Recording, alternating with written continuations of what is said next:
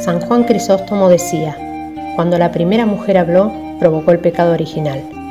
Y San Ambrosio concluía, si a la mujer se le permite hablar de nuevo, volverá a traer la ruina al hombre.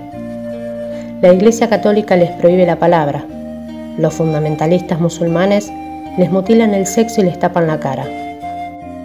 Los judíos muy ortodoxos empiezan el día agradeciendo, gracias Señor por no haberme hecho mujer. Saben coser, saben bordar, saben sufrir y cocinar. Hijas obedientes, madres abnegadas, esposas resignadas. Durante siglos o milenios ha sido así, aunque de su pasado sabemos poco. Ecos de voces masculinas, sombras de otros cuerpos.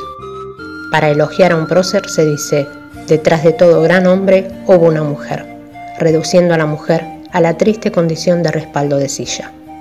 Eduardo Galeano, Mujeres.